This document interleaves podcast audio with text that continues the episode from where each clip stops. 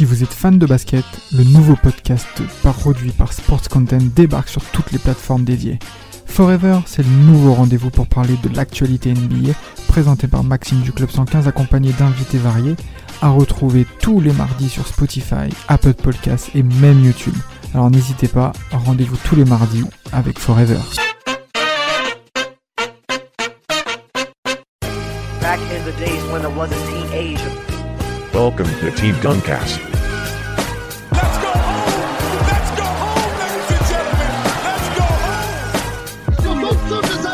Sa tête. Il est monté sur la tête de notre pivot de 2 mètres. Oui, pour lui taper dessus. It's over! It's over, ladies and gentlemen! Back in the days when I was a teenager. 2m21, 127 kilos. Et de l'autre côté, on a qui? 2m16 et 111 kilos. Issus de l'Est, l'URSS, avec des pays satellites. Mais le basket a bien pu trouver en effet le moyen de s'exprimer au travers de ces régions du monde. Et là, Tim Duncas va traiter un sujet très important pour le basket européen, avec deux mastodontes en effet qui ont également joué dans notre grande ligue NBA. J'ai bien entendu parler de Arvidas Sabonis et de Vlade Divac. Et pour ce podcast, on a un invité d'honneur, Laurent de Kings, euh, des Sacramento Kings FR. Là, t'as fait Salut, bugger Laurent. même par rapport à ce qui avait été écrit. Salut la team. Euh, Oh merci pour. Ça, ça- fait... tu, tu vois, tu vois de quoi je parle. Merci pour l'invite, ça fait plaisir. Euh, des, des podcasts Ouais, j'allais sur, dire Queens, sur. Vlad et Ça, arrive pas souvent. Donc voilà, je suis ravi d'être avec vous les gars. Non, ravi pour nous aussi que tu aies déjà un, de un que tu aies pu répondre à cette invitation. Et, euh, et bien entendu, on va passer un très très bon moment, très cher auditeur auditrice. On va s'éclater parce que là, on a affaire à deux mastodontes en effet qui ont révolutionné la ligue par leur qualité de jeu. Alors déjà, Laurent, s'il te plaît, est-ce que tu pourrais nous dire qu'est-ce que t'inspire Vlade Divac, toi qui es supporter des Kings attitré? Ouais, c'est ça. Déjà, comment t'en es venu à supporter les Kings? Euh, Ah ouais, bonne question. je, je supporte parce que je supportais Vlad et Divac avant qu'il arrive aux Kings. Moi, j'ai commencé à Ah. regarder la NBA à la fin des, enfin, au début des années 90. Et euh, il n'y avait pas beaucoup d'équipes qui étaient un peu, comment dire, euh, médiatisées, on va dire. T'avais les Lakers, t'avais les Bulls. Et bah, tu sais, quand t'es jeune, t'essaies toujours de t'identifier à un joueur, machin. Et puis, euh, voilà, je suis tombé sur Divac, un blanc assez mobile, euh, ce qui n'était pas mon cas à l'époque d'ailleurs, euh, qui, était, qui, était un peu tec- qui était un peu technique. Donc voilà, j'ai suivi après, j'ai commencé à suivre la NBA euh, 91, 92, tout ça, tout ça. Et puis après, je suis resté. Donc euh, j'ai suivi sa carrière. hein. J'étais euh, fan, des, fan des Lakers, même si il y en a qui peuvent pas comprendre. Mais bon, c'était une autre époque. Et J'ai suivi sur les Hornets. et, Ah oui. quand il a posé ses bagages aux Kings, bah voilà, après je suis resté aux Kings depuis. Ah, avec euh, les joies et les peines qu'on connaît. En effet, on n'ira pas dans le détail par rapport aux Kings des années 2010. hein, je t'assure, on va te préserver cela. hein, Merci. Samuel, Bah, c'est pour les auditeurs Ouais. que ça préserve surtout. C'est pas moi, moi. C'est vraiment pour les auditeurs. Ça, ça leur ferait du mal de d'entendre ce qui s'est passé euh, dans cette franchise euh, dans les années 2010. En effet, c'était très très très compliqué. On a Polo et Samuel avec nous. Messieurs, bonsoir. Bonsoir. Euh, Bonsoir. Alors, vos premiers points là par rapport à ce duel fratricide entre euh, Arvidas Sabonis et Vlade Divac pour vous? Ah, pour moi, pour moi, on va dire euh, ça se vaut, même si je pense que toi, tu as une préférence pour euh, Sabonis parce que c'est un gars de, de chez toi, des, des Trail Blazers, donc forcément, tout de suite, euh, tout de suite, ça, ça parle. Tout de suite, ça parle. Mais c'est vrai que c'est c'est deux grands joueurs qui ont amené une certaine touche euh, européenne dans, dans, dans, dans, la ligue. Donc c'est vrai que parler de ces personnes-là, c'est aussi important de, de, pour les, tous nos auditeurs de comprendre que ce sont pas n'importe qui. C'est des personnes qui ont des carrières et qui sont, même au niveau du basket en général, sont des, sont des monuments, comme, comme on pourrait dire. Il faut rappeler, euh, c'est quand même, on va dire, des précurseurs dans le sens où maintenant on est habitué à avoir beaucoup de joueurs européens en NBA. Euh, à l'époque, euh, c'est pas le cas.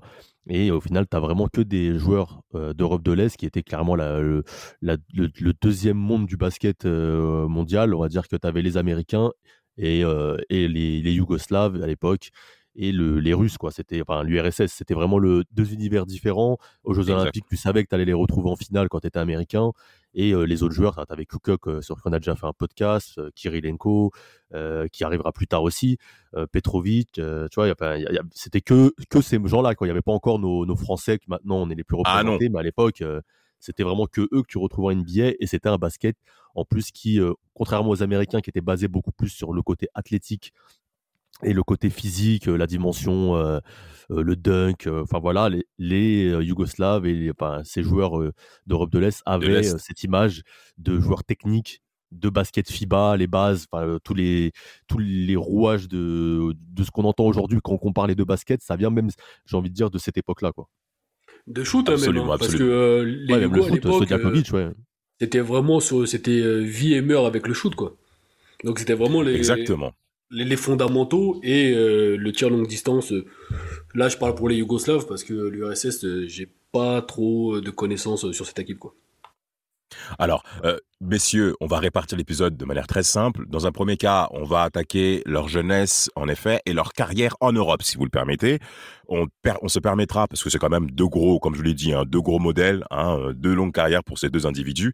On va de suite attaquer la carrière de Vladi Divac, et pour ça, Laurent, tu auras bien entendu le micro en tant qu'invité, c'est la moindre des choses, euh, que tu puisses un petit peu nous relayer le début de carrière, nous-mêmes on rajoutera une petite touche par rapport à cela. Ensuite, on attaquera Sabonis, jusqu'à bien entendu pour les deux modèles, jusqu'à l'arrivée en NBA. Alors pour Sabonis, ce sera un peu différent parce qu'il y a le modèle Hawks. Mais d'abord, Vlade Divac. Laurent, c'est à toi. Alors, Vlade Divac, c'est qui? Notamment pour nos plus jeunes auditeurs. Ah bah pour, euh, pour les jeunes auditeurs, au-delà du fait que ce soit le pivot euh, qui a passé euh, les séries contre les Lakers à flopper contre le Shaq, c'était un, un pivot très mobile. Comme vous l'avez dit tout à l'heure, c'était vraiment un pivot très très mobile pour l'époque. Aujourd'hui, je pense qu'il pourrait jouer 4 stretch très facilement. Il a commencé à Sloga Kraljevo, c'était pas un- une très grosse équipe. Puis après, il fait, euh, il fait trois ans au Partizan, où c'est devenu une légende, où il a tout gagné au Partizan. Et il jouait aussi en, en sélection. Et je, pour les auditeurs euh, qui ne connaisseraient ni Arvidas Sabonis ni Vlade Divac, je leur conseille réellement de regarder la finale de la Coupe d'Europe 1988 Merci. entre justement l'URSS et, et la Yougoslavie, parce qu'à l'époque, c'était encore la Yougoslavie euh, réunie, on va dire, où c'était un duel de, de, de malades à, à, à l'époque euh, dans cette équipe yougoslave. T'avais des, euh, bah évidemment, t'avais Petrovic, t'avais euh, Toni Kukoc, t'avais Dino Radja, t'avais euh, Peja Danilovic, hein, qui a été drafté par le Hit de mémoire plus tard. Voilà, c'était vraiment un, un, un match de folie avec deux équipes qui se rendaient coup pour coup. Ah et oui. euh, Divac, voilà, dans sa période, il a, il a pas fait tant que ça hein, de d'Europe parce qu'il est arrivé euh, très vite aux Lakers en 89. Donc voilà, il a, il a fait trois ans aux Partisans où il a plutôt tout gagné. Il est revenu, euh, je crois que c'est, je crois qu'il a fait un match pendant un, un lockout, je crois, je sais plus c'était quelle année, 99 peut-être, où il a signé à l'Étoile Rouge de Belgrade. Oui, c'est ça, euh, 98-99. Et euh, ça a fait quasiment un incident diplomatique en Serbie, parce que l'Étoile Rouge et le Partizan, c'est la guerre, quoi. Ah oui, Donc il- je crois qu'il a fait un match, il est reparti direct, parce que euh, c'est Toute discipline complètement confondue, hein. toute discipline Ouais, confondue. hein. Parce qu'on parle de club omnisport, hein. euh, faut bien le signaler. hein. Ouais, bah en, Serbie, un peu comme en Grèce, c'est vraiment des pays de basket et Tout avec fait. des rivalités très fortes. Et euh, pour l'anecdote, quand on est parti à Sacramento en 2020, euh, mon pote anti-basket X avait un maillot sur lui de l'étoile rouge. quand on a rencontré Vlade Divac. Donc il y a Divac, J'avais jamais entendu ça, excuse-moi. donc il y a mal. Divac qui arrive pour nous saluer, machin, photo, tout ça. Bon, vous imaginez dans quel état j'étais. Ah Et oui. la première chose qu'il dit à mon pote, à Anti-Basket X, il dit écoute, si tu veux que je signe ce maillot, enlève-le. Enlève-le parce que si je le signe et que tu l'as sur le dos, en gros, en Serbie, ça peut être le bordel, quoi. Et euh, moi, j'avais mon maillot des Kings et le maillot des Lakers. Et il me dit direct, il dit, Ah, mais les gars, vous cherchez à ce que j'ai des problèmes ici. euh. Là, C'était pour l'anecdote parce que vraiment, c'est- dire la rivalité qu'il y avait entre ces deux clubs. Mais ah, voilà, en, en trois ans au Partizan, il a réussi à se gérer, à se faire une sa légende. Euh, il est revenu après, il était euh, président du Partizan, je sais plus combien de temps, je crois qu'avant de revenir aux Kings. Voilà, il a, il a plus fait sa carrière au NBA que sa carrière en Europe, mais euh, sur trois ans, je crois qu'il gagne tout. Il gagne l'Euro 88 avec. euh, Il est mi- Mister Europa aussi en, en 89. Et je crois Ouais, qu'il c'est ça, ouais. il, il prend aussi, euh, enfin, il, il gagne l'euro, euh, il gagne l'euro en 89 et il gagne le championnat du monde après juste en 90 en Argentine après aussi. Donc en Ouais, ça, nationale, tu vois, il y a, y sa- y a carrière en, ouais, il y a sa carrière, tu vois, en NBA qui est qui est énorme. En équipe nationale, le gars, euh, à peine drafté, déjà, il enchaîne, euh, il gagne la Coupe du Monde. championnat du monde, et euh, il est champion d'Europe avant d'arriver déjà. Le gars, il, est, il a quand même posé son CV en équipe nationale, on sait qui c'est. Absolument. En Europe, le mec, c'est c'est une star. Même s'il a joué que deux ans, tu vois, on, comme, pour être Mister Europa en 1989, tu vois, le, en tant que basketteur, c'est que déjà on sait à qui on a affaire. Bah, il, a été, En plus- euh, il a joué jusque tard en sélection. hein. Je crois qu'il joué jusqu'en 2002 euh, parce qu'il était avec euh, Stoya. Euh, voilà. Après, il y a eu l'éclatement de la Yougoslavie et l'histoire qu'il y a eu avec Drazen Petrovic, qui est son meilleur ami. Et pour ceux qui connaissent pas l'histoire, je vous conseille de regarder Hans Brothers, euh, qui est le documentaire justement sur, sur cette histoire. Mais ouais, il a, il a tout gagné en sélection, il a, il, a, il a tout fait en Europe avant d'arriver en NBA. Mais bon, là, on parle de l'Europe. Voilà, il a, il a il a, il a tout gagné en Europe parce que euh, en Serbie, enfin en Yougoslavie à l'époque, les joueurs n'étaient pas encore exportés, donc il jouait beaucoup dans le championnat national Exact. et dans les, ce qu'on- je sais pas, enfin ce qu'on appelait avant le l'Euroleague. Donc voilà, les mecs, ils avaient un groupe, puis après ils se retrouvaient en sélection. Donc vous imaginez qu'au niveau euh, pour se trouver sur le terrain, voilà, c'était c'était facile quoi. C'était en effet très très très léger. Polo, un petit mot sur Vlade Divac, sur son début de carrière. Non, je pense qu'il y aurait Laurent a tout, tout bien résumé. Hein. C'est c'est c'est euh, c'est très clair. C'est on va dire que c'est c'est c'est un joueur qui, qui a, il avait du nez aussi, c'est-à-dire qu'il qu'il a compris que pour pour pour s'affûter, pour pour jouer correctement, euh, il, fallait euh, être malin et surtout, euh, là, comme on le disait, tourner dans un effectif qui qui, qui marche bien. hein. Comme je disais, euh, à cette époque-là en Europe, euh, les joueurs restaient donc.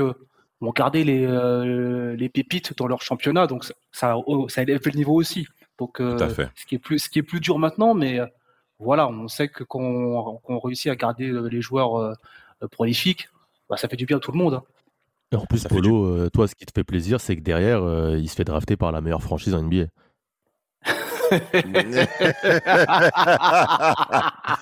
Il fallait que Il ça fallait vienne qu'il la le place. Il fallait qu'il le place. Il était obligé. Putain de merde, bande de merde. Enfin, Mais, excusez-moi. mais, mais, Je- mais en Pardon. plus, ce qu'il faut, ce qui- donc, euh, on- faut rappeler qu'il est drafté du coup en 26e position, je dis pas de bêtises, en 1989.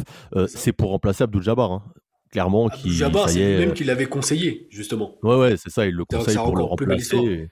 Ouais, parce on- euh, il est sur la fin, Karim, c'est fini, il arrête, enfin. parce que ça commence à tirer quand même.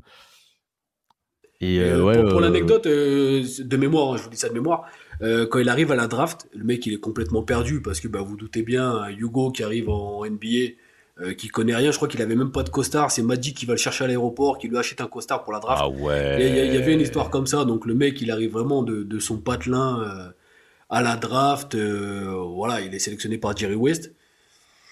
26e, tu passes, par derrière, tu passes derrière Abdul Jabbar, euh, l'héritage il est quand même assez énorme.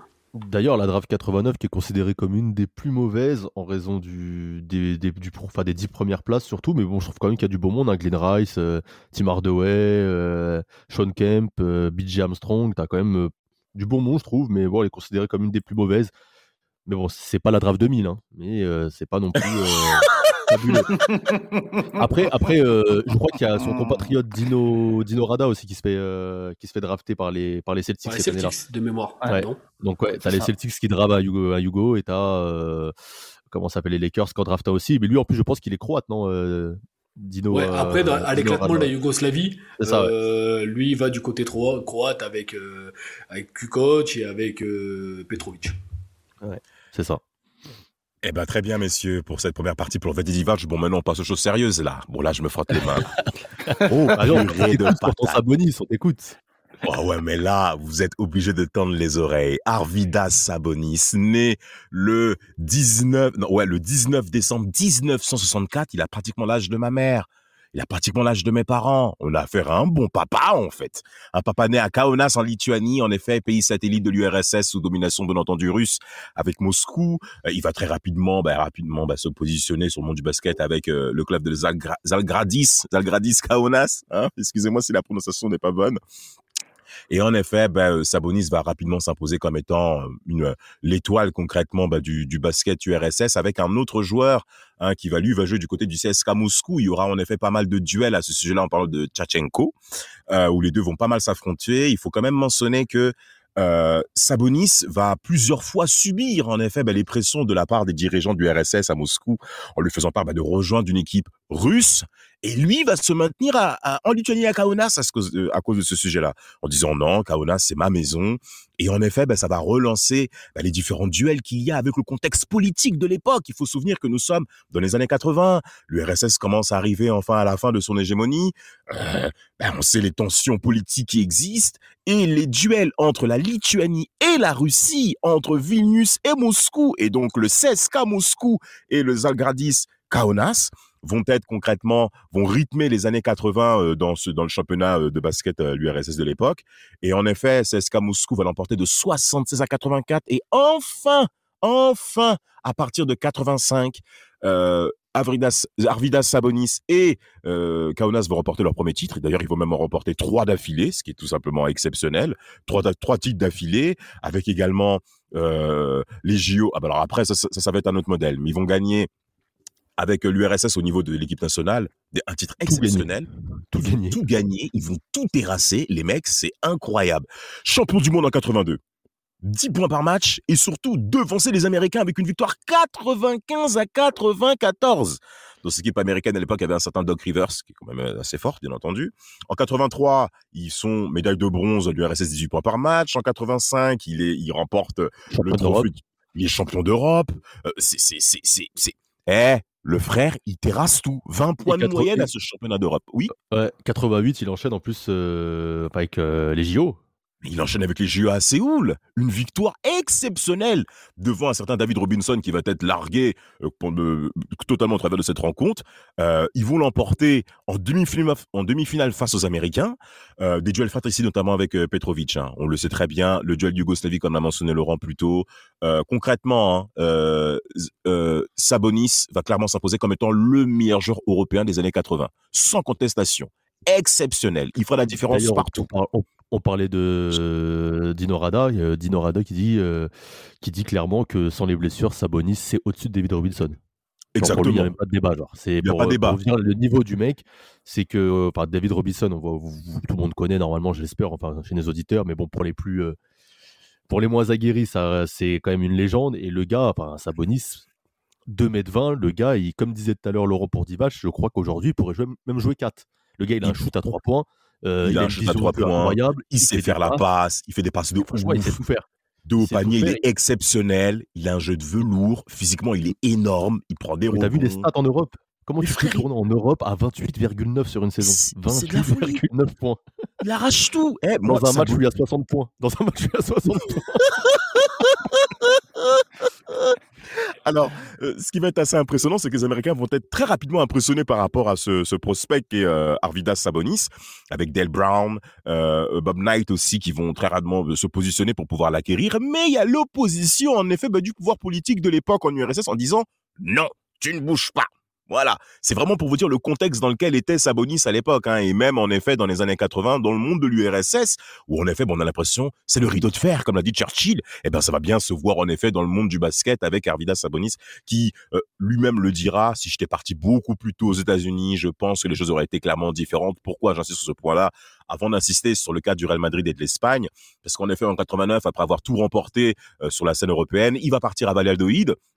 Euh, en effet, où il va, il va effectuer trois saisons, où il va, c'est une équipe très moyenne, hein, concrètement, un, très, un club familial auquel bah, il va les amener jusqu'en Europe, à la Coupe Corach, en effet, une demi-finale.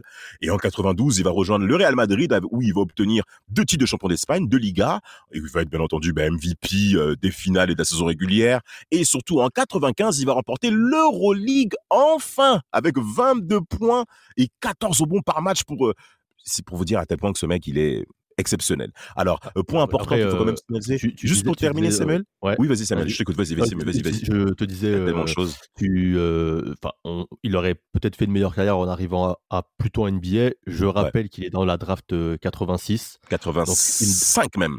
Il commence en 85 par les Hawks. 86. Alors, les attends, Hawks- 86, 24e position. Alors, alors, en 24e fait, alors en fait, il devait être pris en 85 plus tôt, mais en fait, ils ont refusé son, son arrivée parce qu'il il n'avait pas la majorité, en effet. Et, du coup, il est drafté en, en 86 et c'est quand même une Tout draft maudite. Donc pour euh, Polo, ça lui frappe. Non, mais c'est vraiment une draft maudite. On, on rigole, mais franchement, t'as Len Biask, euh, donc euh, overdose euh, qui meurt. T'as Ah, Chris. Washburn et euh, Roy Tarpley qui font des problèmes de drogue et qui ont des carrières brisées. T'as comment s'appelle Brad Do- Dougherty. a soucis-. Ouais, qui a ses soucis au dos, je crois, et qui doit prendre sa carrière, euh, qui doit arrêter sa carrière plus tôt. Euh, si je dis pas de, bah t'as Petrovic aussi dans cette draft là. Euh, t'as Bill euh, Thompson, t'as Dwayne. Ouais, voilà, ex- ouais. Donc t'as Petrovic qui se tue après dans un accident de la route. Donc en fait c'est une draft où euh, t'as quand même dans un top, enfin dans un top, ouais top 10, top 20, même premier tour si tu veux, t'as euh, dix- enfin 10 mecs qui ont des carrières brisées. Ah, t'as 10 mecs qui ont des carrières brisées. Donc tu te retrouves avec un, tu avec un Del Curry, genre c'est le mec, euh, quand tu, quand tu regardes les noms des 24 premiers, tu te dis ah ouais Del Curry il a fait une belle carrière quand même. hein. Il y a Ron Exactement. Harper aussi je crois. Mais, Ouais, euh, Ron Harper enfin, est dedans, ouais. ouais, c'est non mais c'est- dramatique. Tu te rends compte tous les noms en plus. euh, Enfin Bah, Polo, après, il, bah, il en fait encore, il en- Polo, il fait encore des cauchemars. hein, de... il, aime, bien est pas bien. Il, il croyait qu'il allait, qu'il allait avoir une, une dynastie. Enfin, il était en plein rêve. Tout s'est écroulé. Depuis, euh, il s'en remet pas. Il est en dépression avec ses, ses- ses- sa jambe blessée. Tu vois, tout est né là, en fait. Non mais soyons clairs. Soy- Non mais soyons clairs. C'est que par rapport à, à, à Sabonis, on a affaire à un prospect extraordinaire en, en- en main auquel les Américains ont voulu mettre la main plusieurs fois très rapidement par rapport à cela.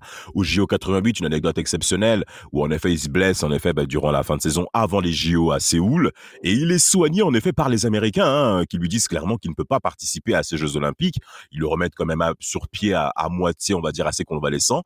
Et l'URSS, les dirigeants euh, soviétiques vont quand même le mettre sur le terrain à Séoul. Allez, va jouer mon pote. C'est parti. Euh, euh, pas de D'ailleurs, j'ai dit une repos. bêtise tout à l'heure parce que je vous ai dit euh, c'était l'Euro 88, non, c'est la finale des JO 88 où tu as eu justement Yougoslavie et URSS. Voilà. Où le URSS bat la Yougoslavie. J'ai vérifié Ouais. parce que j'étais plus sûr de En moi. plus, en plus, chez les Américains à Séoul, c'est pas terrible pour les Américains. Ah oui, on peut le dire. C'est bien que tu précises ça parce que Séoul, c'est clairement les Américains. Ah oui, surtout ce qui s'est passé.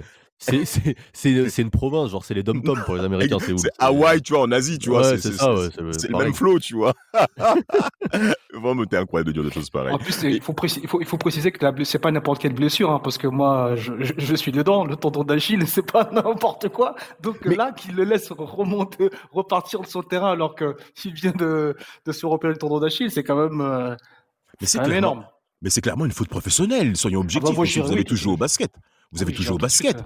Attends, il a le tendon d'Achille qui est touché. Et en, en 86. Et en 87, il se répète encore. Et ils le remettent quand même sur le terrain. Euh, les gars.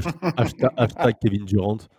non, mais ouais, exact- voilà, exactement. bah, lui, il a pris le soin de prendre qu'après, un an. à, à l'ép- à l'époque, le, le basketteur, ils en foutaient. Tu vois, c'était l'image que représentait Sabonis pour le pays, tu vois. Le meilleur joueur du pays qui, voilà, c'était la tête d'affiche, il fallait qu'il soit sur le terrain. Tout à fait. Il ne peut pas se permettre d'être blessé. Il peut pas se permettre d'être absent, en fait. Et c'est surtout ça qui va même le faire souffrir parce que Sabonis va être habitué à la douleur.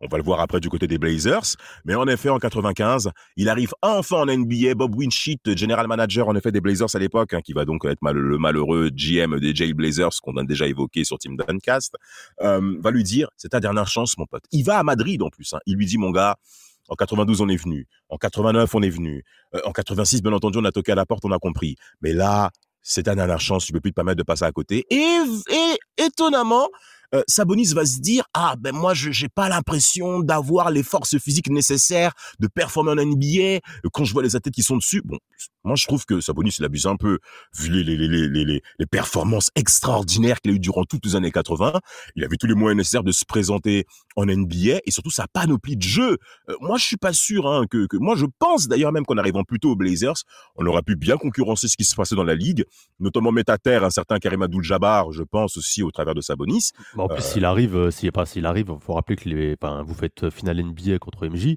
euh, tu rajoutes Sabonis dans la peinture, c'est pas pareil. Hein. Ah, il y a du boulot hein, pour euh, euh, Horace Grant et tous ces mecs-là. Mais en effet, il se viendra en 95. On fait un crochet sur euh, euh. Alors la transition, alors lui sa transition, moi j'ai été dur. Avant l'épisode, j'ai été dur. Là, messieurs, je vous laisse parler. Bah, avant, Pourquoi, avant de donner la parole Vladé, à, Ça pas à percé? Polo déjà, faut, de- faut voir. hein, je, vais, je vais laisser Polo euh, peut-être nous parler des beaux jours des Lakers. Je crois que ça va lui faire du mal.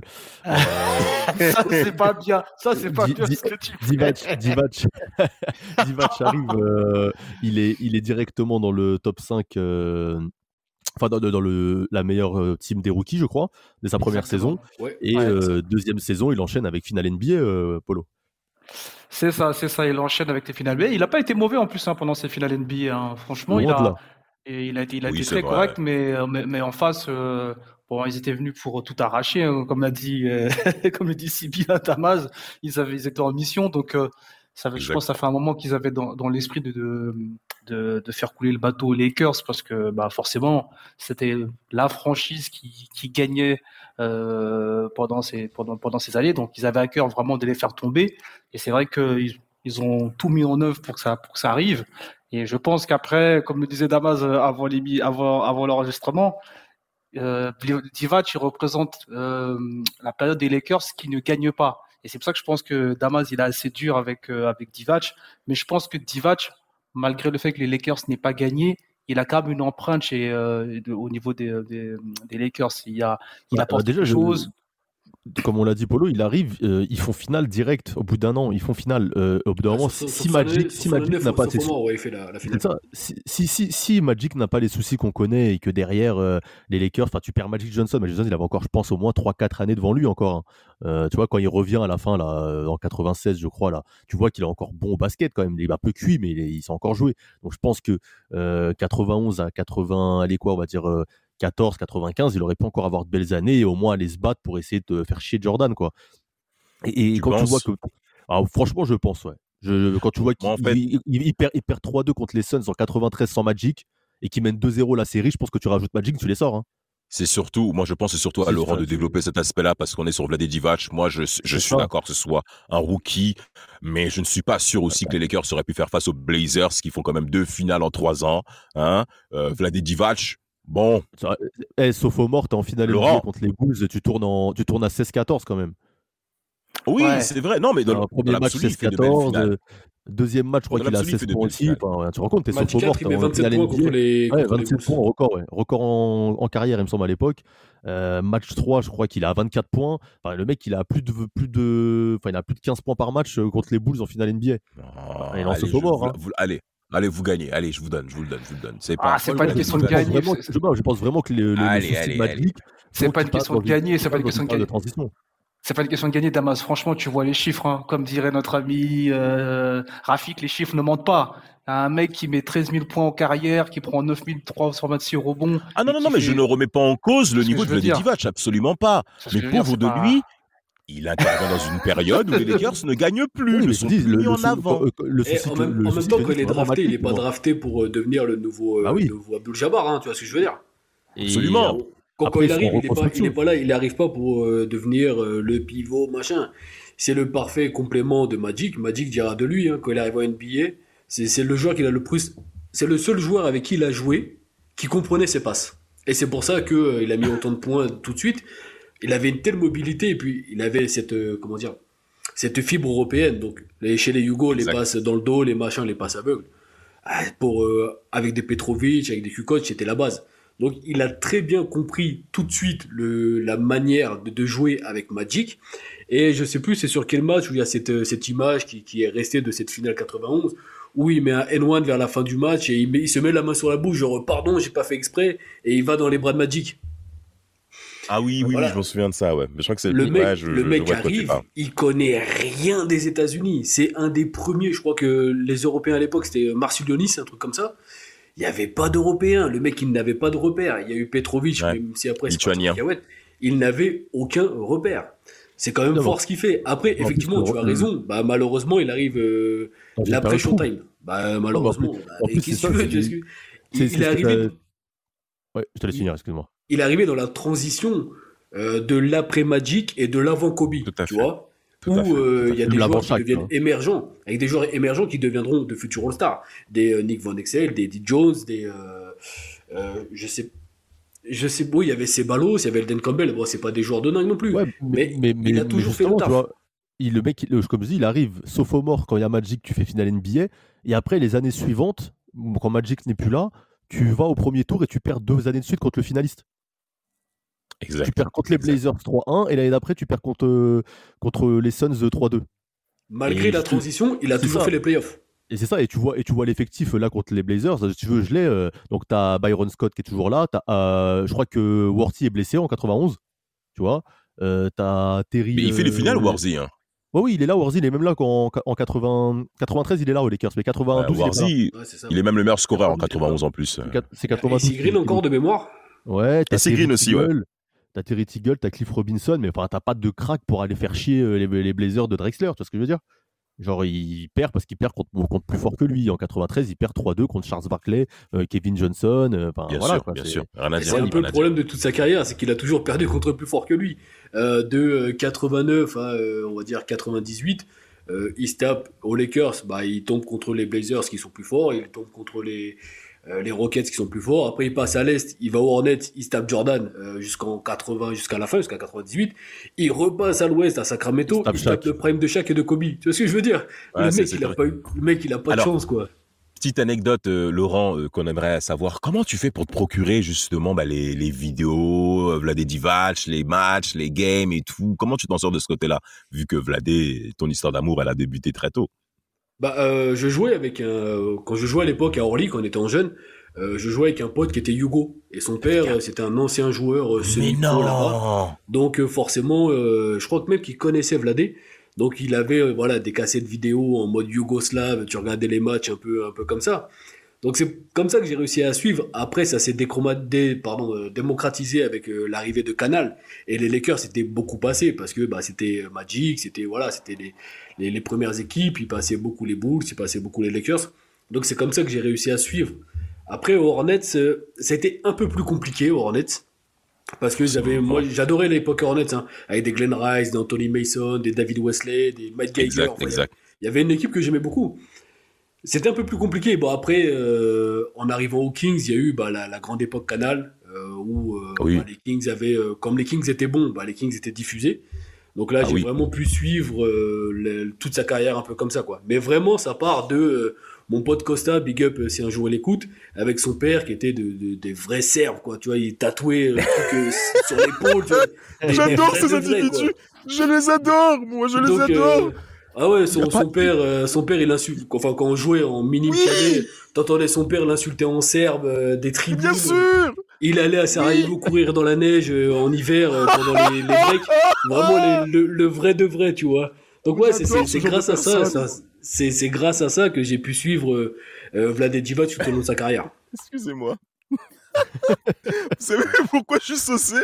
Parce qu'en fait, Vlade Divac, il a également le même caractère que le papa dont tu viens de parler. Il est tout le temps en train de gueuler, de se plaindre, de dire à telle personne replace-toi. Moi, j'adorais ce genre d'individu. hein. Mais par contre, techniquement, mais qu'est-ce que c'est C'était une merde. Moi, franchement, regardez les Slaves jouer, c'est oh là là là là là là. T'as l'impression que c'est le jeu sans ballon au poste haut, on coupe dans la raquette. Non mais c'est Vlade Divac n'a pas besoin d'aligner autant de stats pour être performant dans cette équipe des Kings. C'est surtout ça qui est très intéressant à mentionner. Et même de l'autre côté par rapport à Sabonis. Euh, moi, je, je, peux me permettre de faire ce petit crochet là, messieurs. Euh, euh, Sabonis, quand il arrive dans la ligue, donc en 95, enfin, euh, il est déjà de- dans la deuxième équipe euh, à la fin de la saison régulière, deuxième équipe des rookies. En 95, je, je vous rappelle que c'est quand même une belle draft, hein, avec un certain Jerry Stackhouse, Antonio McDyess, Damon Stoudemire. Euh, Sabonis sera deuxième au titre de rookie de l'année, d'accord, au titre de Roy. Euh, Kevin Garnett, qui sera également présent au travers de sa draft 95. Et, euh, et ce qui se passe, c'est que Sabonis, par contre, on sent que physiquement, c'est plus ça, quoi. On sait que techniquement, le mec, il est au-dessus. Il a plus besoin de courir dans tous les sens. Et il va même prononcer un mot très important, une phrase vraiment significative, où il dira, euh, voilà, avant j'étais une locomotive, maintenant je suis devenu une trottinette, je suis devenu un petit chariot. J'ai plus, je, je ne peux plus euh, me permettre de courir dans tous les sens. Il y a même cette anecdote aussi exceptionnelle pour Sabonis, c'était en playoff 99, je crois, il devait affronter le Jazz d'Utah dans ce temps en 2000, euh, ah, juste avant l'entre-deux, la cheville est bloquée, les frères, elle bloque plus. Mais pourquoi je parle de ces aspects-là? Parce que Sabonis, après les, la double blessure qu'il a eu au tendon d'Achille, bah, il y a pas mal de parties de son corps qui ont été touchées, les genoux, le dos, euh, c'est, c'est, ça a été ça a été un long combat et le problème c'est que en URSS, il n'y a pas les mêmes entretiens bah, qu'ils accordent aux joueurs parce que déjà, on n'accorde pas forcément que tu sois blessé, ok? C'est-à-dire qu'on attend à ce que tu sois excellent dans ce que tu présentes. Ben, on va, c'est logique, hein, le modèle stalinien est toujours resté dans les pensées à cette époque-là. Hein, je vais pas, je vais pas revenir là-dessus. Et donc, euh, Sabonis, ça, bah, c'est habitué à la douleur comme je disais précédemment. Et ce qui se passe, c'est que malgré les grandes performances qui a eu lieu notamment en 92 avec la Lituanie, ils vont avoir la médaille de, de bronze hein, aux Jeux de Barcelone. Et, et 95, les championnats d'Europe où il, il, bat les Russes et il bat les Croates, notamment. Euh, déjà battre les Russes quand t'es Litu- lituanien, ça devait être quelque chose. Après, il bat les Croates de Tony Kukoc, euh, voilà. Et Ouais. je crois qu'ils perdent, ils perdent contre les Serbes, justement, de. euh, Voilà. Ouais, bah voilà, ils perdent bah, contre la Yougoslavie, hein, contre la Ouais, la Yougoslavie. Yougoslavie, c'est- ça. ouais. Voilà, bah c'est ça. Ouais, exactement. Bah, voilà, tu- médaille d'argent en effet au championnat d'Europe pour la Lituanie, 22 points et 14 au bon par match pour vous dire le mec à tel point qu'il est fort. Et euh, donc en effet, mais ce qui se passe par contre à, à, à Sabonis. Alors là, messieurs, je vais vous entendre.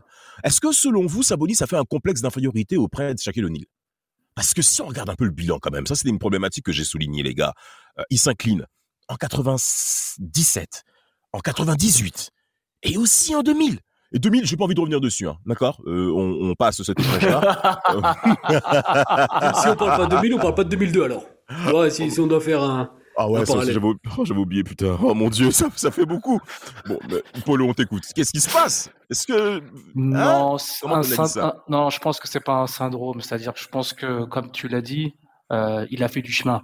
C'est-à-dire que le problème, c'est que, comme tu as dit, euh, on a, c'est pas les mêmes garagistes. C'est-à-dire que les garagistes américains et les garagistes de l'URSS, pour entretenir les corps, c'est pas la même chose. Donc, je pense que là, euh, puis on, on l'a vu, hein, quand il a fait son petit séjour à, dans l'Oregon, on a bien vu que c'était plus efficace que tout ce qu'il a fait quand il était en URSS. Donc, euh, je pense que le, le, le- le traitement de fond euh, du sportif, c'était pas la même chose. Et je pense que l'érosion, que tu sois bon, euh, si ton corps n'est pas bien entretenu, que tu aies toutes les qualités du monde, à un moment, avec la vieillesse, euh, ça s'accélère. Et euh, je pense qu'il n'y a pas de syndrome de, de, de, d'in- d'infériorité ou de, de, par rapport à, à chaque. Il se- il Chaque est arrivé. 96 en plus. Ouais, et chaque, il était totalement dans, dans la, dans, dans l'ascension, alors que lui, il était déjà dans la descente. Donc, en vrai, les chemins se sont croisés. Mais euh, je pense Exact. que si Sabonis avait eu les soins euh, corrects, on aurait eu un, vrai- un vrai match-up, on aurait eu un vrai combat. Mais on- il a, déjà, il a fait un bon combat avec ce qu'il avait à, à sa, po- à sa disposition. Mais on peut pas dire qu'il a baissé la tête. Il a combattu. Moi, je pense que c'est un mec, comme tu as dit, qui- combat la douleur. Et je pense qu'il il a, il y a de la fierté aussi. Il y a de la fierté d'être Ouais. un, un- un grand joueur. Et en plus, Après, à l'époque, en 87, il perd URSS, il te soignait euh, comme Ivan Drago, tu vois ce que je veux dire Oh là là. Il était euh, quatre picousses dans la cuisse, euh, ils avaient pas de kiné à l'époque, tu vois. Oh, Ça purée rien à couille. Une petite picousse, tu retournes sur le terrain. Après, juste pour. euh, je vais me permettre de parler de Sabonis. Mais il ne faut pas avoir de complexe d'infériorité dans le sens où il a jamais été à son prime pour l'affronter. Ouais. Il est arrivé cassé de partout. Euh, quand tu. Bah oui, déjà, tous 96, fait du il a avancé basket, quand tu joues blessé, tu, tu tires sur les autres muscles, les autres membres pour essayer Exact. de compenser cette blessure. Et c'est pour ça que euh, on le voyait avec ses, ses genouillères en latex, là, Sabonis, parce qu'il a tellement compensé c'est cette blessure-là au tendon d'Achille que le mec, il est très fracassé. En 2000, c'était un super joueur, mais tu voyais que même quand il courait, le mec, il pouvait pas plier les jambes, quoi. Exact. En, quatre- en 96, Shaq, il lui met dans la gueule au premier match 46 points, 11 rebonds quand même. Non, c'est trop, c'est trop. Et Shaq, il a des statistiques, surtout, souvenez-vous de l'année 2000, qui est l'année clairement du règne de, de, du Shaq, de Shaq. Euh, C'est, c'est même violent. Moi qui supportais les Blazers avec en effet Canal+, comme tu l'as mentionné Laurent, on observait les rencontres en effet euh, de, de, de la finale de conférence Ouest en 2000. Mais Sabonis, à chaque possession, il prenait tout. Et le problème, c'est que quand on défend sur le poste 5, euh, la grande, la, la, la partie centrale, hein, j'insiste bien, c'est les cuisses et les genoux. Les cuisses et les genoux. Et quand vous êtes touché au niveau des genoux, ben, vous ne pouvez plus tenir au rythme des différentes possessions, à tenir position face au poste 5 qui lui va appuyer sur vous, afin c'est possible de décrocher la faute, d'être plus rapide que vous pour arriver en effet au lay-up ou, ou au skyhook. Et euh, sur cet aspect-là, euh, Sabonis n'en pouvait plus. Moi concrètement, bon ça c'était l'aspect sportif, mais aussi un autre cas qui est important, c'est par rapport à son caractère, à sa personnalité. Il savait qu'il était dans une dans une franchise où les joueurs étaient extrêmement talentueux. Souvenez-vous en effet euh, de, de la franchise euh, financée par euh, Paul Allen en effet. Mais au niveau caractériel, dans le vestiaire, c'était n'importe quoi. On a bien entendu rebondi sur les Gel Blazers avec euh, de malheureux épisodes, notamment l'aspect où, où euh, Rachid Wallace jette la serviette sur Shaquille O'Neal en, euh, playoff, en plus face aux Lakers. Euh, concrètement, il y a Bill Walton, qui était donc ancien vainqueur hein, du titre avec euh, les Blazers, euh, qui va dire ouais, moi, ce jour-là, j'ai pas été un homme parce que j'étais prêt à réagir en sortant euh, du poste de commentateur pour aller foutre une baffe à Rachid Wallace. Moi, j'aime beaucoup le Shid, il est dans mon top 3 chéri pour l'éternité. Mais cela, franchement, il a clairement merdé. Il n'a pas le droit de faire Mais il l'a il reconnu, hein. Il l'a reconnu, Rachid Wallace, quelques années après, que il n'aurait pas dû jeter cette euh, la serviette. Bien il a reconnu que c'était, c'était, on va dire, euh, il n'a pas contrôlé son émotion. Euh, c'est une, personne qui est très émotive et je pense que dans ces moments-là, quand on est professionnel et que on a un objectif, on, on essaie de mettre les émotions de côté et de, de faire en sorte que tout le monde euh, soit concentré pour euh, aller au bout. Et je pense Bien que sûr. là, il, il, est- il, il a pas su se contenir. Non, il a Mais pas dans su se leur contenir. vestiaire à l'époque, les Blazers, dans leur vestiaire, ils avaient des, des mecs. Je crois qu'ils avaient Pippen en 2000, non? Euh, bien sûr, Il absolument. y avait Pippen, il y a- t'avais des mecs qui pouvaient canaliser ce vestiaire. T'avais Pippen, je crois que t'avais Schrempf de mémoire. Ouais. Euh, si La je- peine, il n'a si jamais canalisé grand chose, le pauvre. Non, mais Pippen. Ouais, mais tu vois, il ouais, c'est vrai que quand t'avais des, euh, des Bonzi Wells, des Silver, mais voilà, c'est le, le vestiaire des Blazers, et je parle parce que, comme Damas, moi j'ai aussi vu euh, la série sur, euh, sur Canal. Bien sûr. Le, le, le vestiaire était scindé en deux, entre les, les, les bons joueurs euh, Ouais, les- les sages. entre guillemets, Ouais, voilà. et, les, et les bordéliques de l'autre côté, quoi. Mais bien Mais sûr. quelle équipe quand même, quelle Mais équipe. bien bordel. sûr, mais, mais, mais, mais moi ça, ça, ça m'emmerde. Alors en effet, Sabonis va devenir un joueur de complément du côté de cette équipe de Blazers. Il va clairement aussi ben, impressionner, il va même impressionner au niveau de sa technique de jeu. Il va même être aussi un bel étendard aussi pour cette franchise de l'Oregon. Hein, ça c'est une évidence où il va être très apprécié par euh, tout le public. euh, en effet, à l'époque où on sait que le Rose Garden fait pas mal de bruit, bien entendu. Coucou à mes Blazers, Rip City, parce qu'actuellement c'est assez compliqué vu les défaites qu'on aligne à l'extérieur. Je vais pas revenir dessus, euh, mais euh, soyons clairs, euh, Sabonis, moi pour ma part, je vais, je vais, je vais, je vais conclure avec ça. Chaque euh, ok, euh, c'est vrai qu'il sera dans son prime. Moi, ça sera mon grand regret du fait qu'il ne soit pas tenu. Et même Sabonis hein, va le dire. hein. Euh, je, regrette vraiment de ne pas avoir pu rivaliser comme il fallait. Mais c'était un homme qui était habitué à la douleur. Et moi, quelque part, ça me fait mal. Parce que quand on fait le check-up un peu de l'ensemble du profil du gars et de tout ce qu'il a fait en carrière, attendez, il a battu deux fois les States, le mec. En 82 et en 88. Aux, aux Jeux Olympiques, au championnat, au championnat du, championnat euh, et au championnat du monde. Attendez, les titres européens, ça manque pas. Il a été six fois élu meilleur joueur européen. C'est, c'est euh, euh, à égalité avec Dirk une panoplie exceptionnelle, que ce soit à mi-distance, à trois points, euh, que ce soit au poste, euh, euh, euh, euh, au, poste bas, pardon, euh, Skyhook, tous les, tout la panoplie de basket, vous l'avez quand vous regardez Sabonis. J'invite en effet à ce que tous euh, les jeunes amoureux du basket puissent observer la panoplie de ce joueur et même aussi même les, les, playoffs demi du côté des Blazers, hein, parce que c'est vrai qu'il va quand même min- minimiser sa partition, mais à chaque fois qu'il sera sur le terrain, tu sens que le mec il a un talent, tu sens que le mec il a de la main, tu sens que le mec il sait lire le jeu. Il y a même euh, c'était Bob Knight qui disait j'avais jamais vu un joueur, euh, c'était le joueur non étranger. Euh, c'est le joueur non étranger le, le, le plus fort que j'ai jamais vu de toute ma vie. Le mec, il te fait des passes euh, quarterback, euh, après le rebond, il lance à ses arrières, ça va, allez hop, ça fait un deux points euh, fast break. C'était clairement lunaire de voir, c'était clairement lunaire de voir ça. Moi, Vladi Divac, pour terminer Ah, avec Vladé. Oui, c'est bien, bien que tu fasses la transition.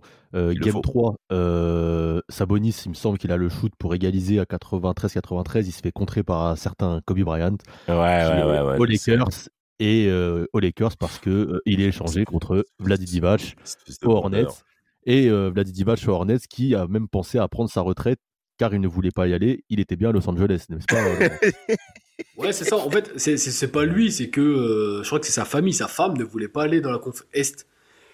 C'est pour ça que lui, il a fini son contrat à Charlotte. Et j'ai- encore une fois, j'ai beaucoup aimé cette équipe de Charlotte qui a. Je crois que la première année, en 96, ils perdent 3-2 contre les Bulls au premier tour. Eh, il, a, il a fait Space ouais, Jam au à- Ils se sont toujours défendus comme ils pouvaient. Et c'est pour ça que dès qu'il a été free agency après le lockout, lui, tout ce qu'il voulait, c'était revenir sur la Californie, conférence Ouest et en Californie. C'est pour ça qu'il arrive aux Kings en free agent. Même si on a appris quand on était à Sacramento que les Kings étaient pas très très chauds pour le, pour le signer parce qu'il avait des petits problèmes au genou. Et on a eu la chance de rencontrer euh, Pete Youngman, qui, est le, qui, qui était le chef kiné des Kings depuis 25 ans, qui nous a dit que c'est lui qui avait donné l'aval et qui l'avait soigné par rapport à ça. Euh, vous parlez tout à l'heure, là il y a eu la petite parenthèse, l'équipe nationale de, de, de Sabonis. Je tiens à rappeler qu'en 2002, euh, pendant les championnats du monde aux États-Unis, la Serbie sort les Américains en quart de finale. Avec Exactement. Stoya et Divac. Ils leur cassent la gueule. Bon, après, Ah oui, les USA, des, enfin, l'équipe euh, Team Il USA, que- il y avait que on Pierce Dream qui Team de était au niveau. 2002, c'était pas trop ça non plus. Mais ils leur cassent la gueule et ils sont champions, champions du monde parce qu'ils battent l'Argentine en finale de mémoire. Tout à fait, très contesté, hein, cette finale. hein. On a fait un Oui. excellent podcast euh, sur euh, les Oui, équipes oui. américaines On s'en nulles. est chargé, Laurent. Oui, c'est ça. Et euh, un, un truc aussi à dire sur Divac, c'est qu'il fait partie des seulement, seulement dans la liste des six joueurs dans l'histoire de la NBA à avoir mis 13 000 points, 9 000 rebonds, 3 000 passes, 1500 blocs. Il y a que 5 Ouais. joueurs à part lui. Je j'ai plus la liste, hein, je l'avais. J'ai plus la liste. Ah ouais. 6 joueurs Exactement. dans l'histoire. Ça place le mec, même s'il a jamais eu des stats folles, même s'il a jamais tourné en triple-double de ce que tu veux, il a une régularité de salopard. Et il fait partie des 20 joueurs de l'histoire en playoff avoir mis 1450 points, 900 rebonds, 250 assists et 150 blocs. Ça Ouais, paraît Il est peu. All-Star en- il est All-Star en, 80 en Euh, 2001, si je pas de conneries. 2001, deux- ouais, 2001 avec la blessure du Shaq. C'est ça, ouais. Le Shaq est blessé, ils prennent Divac avec euh, la fameuse Feint and One de Marbury sur Vlade Divac qui aura fait le tour. Ouais. euh, Ah oui, ah oui. euh, Quelle 150 action. Quelle Bon, action après, après, en 2001, t'avais des vieux dinosaures hein, dans la conférence Ouest. Hein. T'avais encore Malone, Robinson, euh, Bien sûr, euh, Vlade Divac. Voilà, c'était, ils, ils avaient déjà 30 ans passés. bien sûr. Mais le- la, la, la similitude entre Sabonis et Divac, c'est qu'ils se sont tapés le prime du Shaq. Ah, exactement. 30 ans, à Qui- 30 ans passés. Miskin, comme on dirait. Et ouais, c'est ça, ouais. Euh, ils, avaient, ils avaient 30 ans passés. Vous en aviez parlé quand vous avez fait le, le space du Shaq. Waouh, va tenir le Shaq. Quand Ouais. t'as euh, 32, 33 ans. Après, bon, Vlade Divac, il a joué de subterfuge avec ses floppings qui ont fonctionné et qui n'ont pas fonctionné. D'ailleurs, il y avait des trucs que j'avais oubliés tout à l'heure. Donc, là, quand j'ai tapé le Vlade Divac, les deux choses que Google m'ont dit, c'est Vlade Divac highlight et Vlade Divac flopping.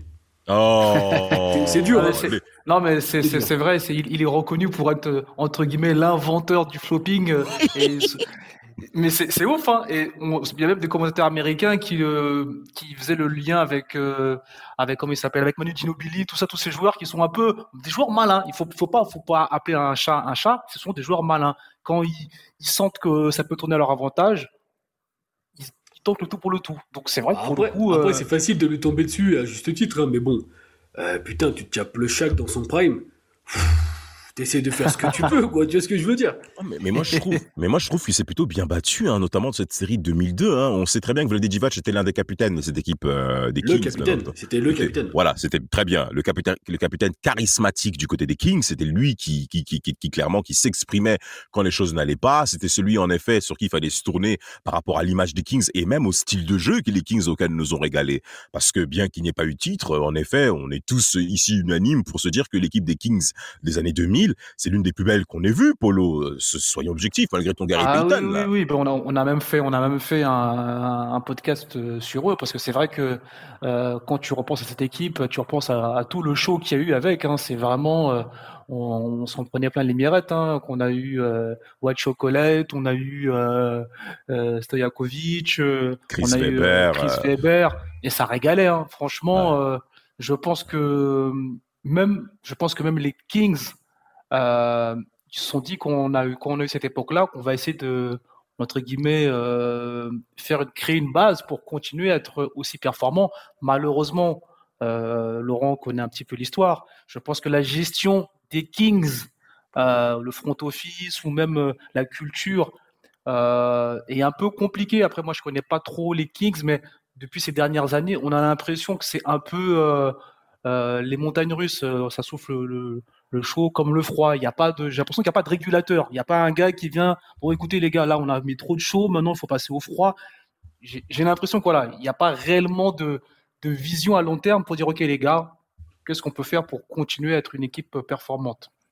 Bah, Laurent? Quand, Vlade Divac arrive, et je pense que ça a aussi beaucoup joué, à, euh, il a pris sous son aile Stojakovic. Forcément, hein, c'était son grand frère en sélection. Tout à fait. On sait le joueur fabuleux qui est devenu Stojakovic par la suite. Ah oui.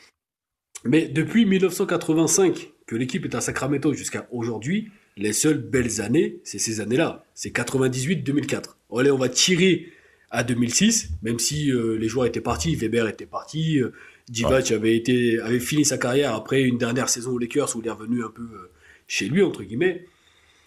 Après, puisque tu parles de ça, après, ça, ça a toujours été le, le bordel dans le front office. Les frères Malouf voulaient vendre euh, la franchise à, à Las Vegas. En fait, ça a toujours été un bordel. On a fini les clés à Vlade Divac en tant que GM en 2013 après Pete D'Alessandro, si je dis pas de conneries. Le mec, c'est c'est pas un GM, tu vois ce que je veux dire. C'est un ancien joueur, comme, comme vous le disiez là euh, avant qu'on qu'on enregistre. Les anciens joueurs ne sont pas forcément des bons GM.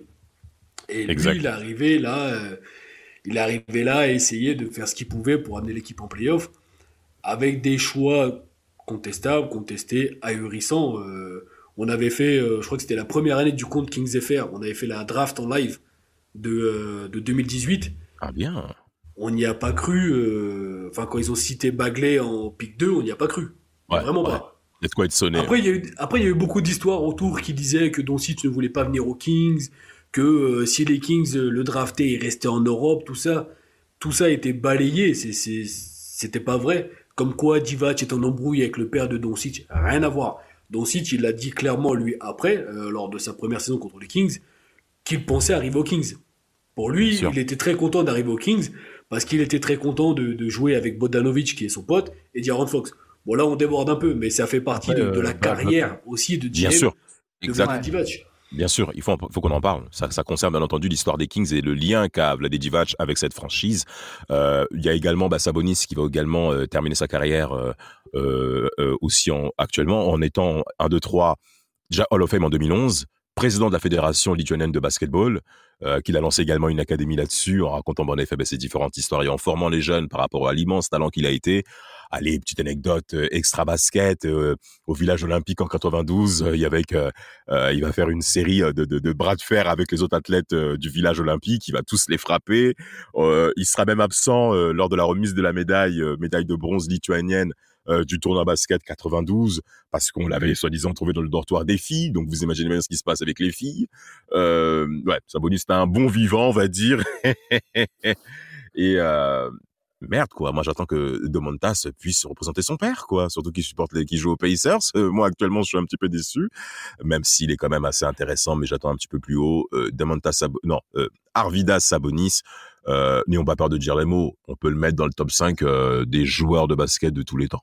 Après Ouais, puis si tu veux. Hein? Ah, Après Vladé, si tu veux. Mais là, là je, regardais un truc, int- je regardais un truc intéressant, c'est dans leur meilleure saison, ils ont le même nombre de points. En 95, Divac met 16 points de moyenne, Arvidas Oh. fait la même en 98. En ils ont à peu près le même nombre euh, de, de rebonds dans leur, meilleure, ca- dans leur meilleure année de carrière. Divac, il est à 18 en 94, donc avec les Lakers. C'est ça. est à 10 en 98.